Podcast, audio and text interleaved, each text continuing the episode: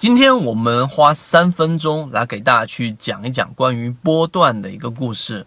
波段的故事啊，其实很多人想做波段啊，当然谁都知道做短线非常吃力，非常这一种需要花费很多的精力。我们也知道，那这一个我们所需要去做的这一种长线，又需要很长的耐性。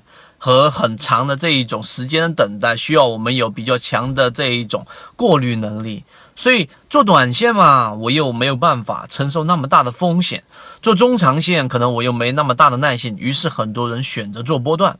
在我们公众号上面真正去给大家去讲波段交易之前，那么今天呢，我们先给大家讲一讲波段交易的一个故事。波段交易的故事是什么意思呢？首先，我们做一个简单的道氏理论趋势的一个理解。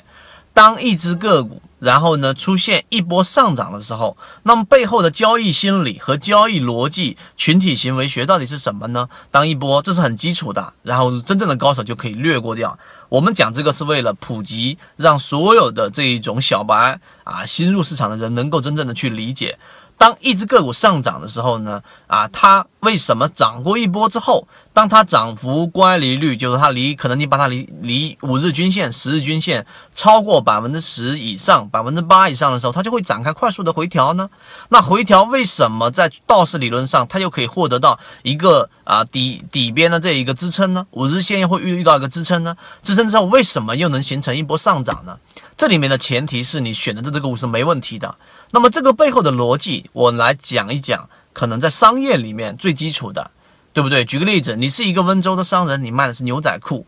当你这个时候啊，市场当中没有出现过喇叭裤，你发出你发明了，或者说你引进了国外的喇叭裤，这个时候呢，市场的这一种你的成本，可能举个例子，你是啊五十块钱的成本，然后你在市场里面卖到两百块，对吧？很黑，没错，商人就是这样的。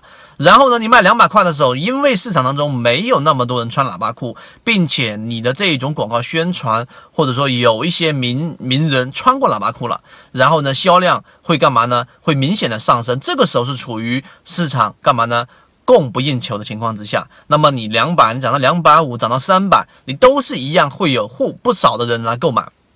但是市场总会有它的这个容量，也会有饱和的时候。举个例子，它涨到五百块钱的时候，这种时候呢，大部分都穿牛仔裤了，并且呢，大街小巷穿的牛仔裤都基本上形态是一样的。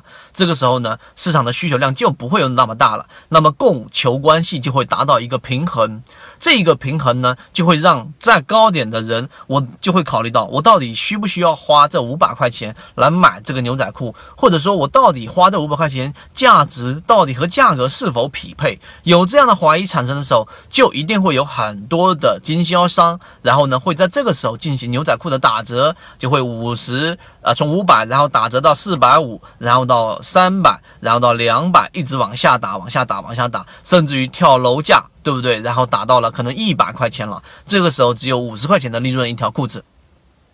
那么最终呢，当它一旦打到接近成本位置附近，或者说当它打到了我们所说的这一种。啊，大家认可的这一个价格附近的时候，也就是说，原来不是两百块钱吗？两百块钱刚开始一出来的时候就是两百块钱，所以可能跌到两百块和一百五十块钱附近的时候，就会遇到一个心理上的支撑。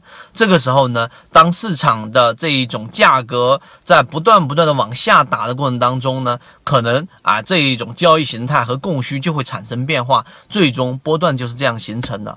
所以，当你大致理解我讲的这一个比喻和 K 线形态的波段的时候呢，你就会更多的关注于什么呢？关注第一供需。那供需的话呢，到底怎么样去衡量呢？它不像是企业，企业你可以通过这一个它的销量和市场的饱和度和这一种居民消费和很很一大堆的数据，最终你可以算出来的。如果说你能看得懂研报的话，那你能够大概的知道一个上市公司的产品到底供需是怎么样。但是 K 线怎么样呢？这一个答案呢，我们在公众号上面就会有这样的一个说明。其实更多的这种成功率啊，我们是可以通过数据和量化得到的。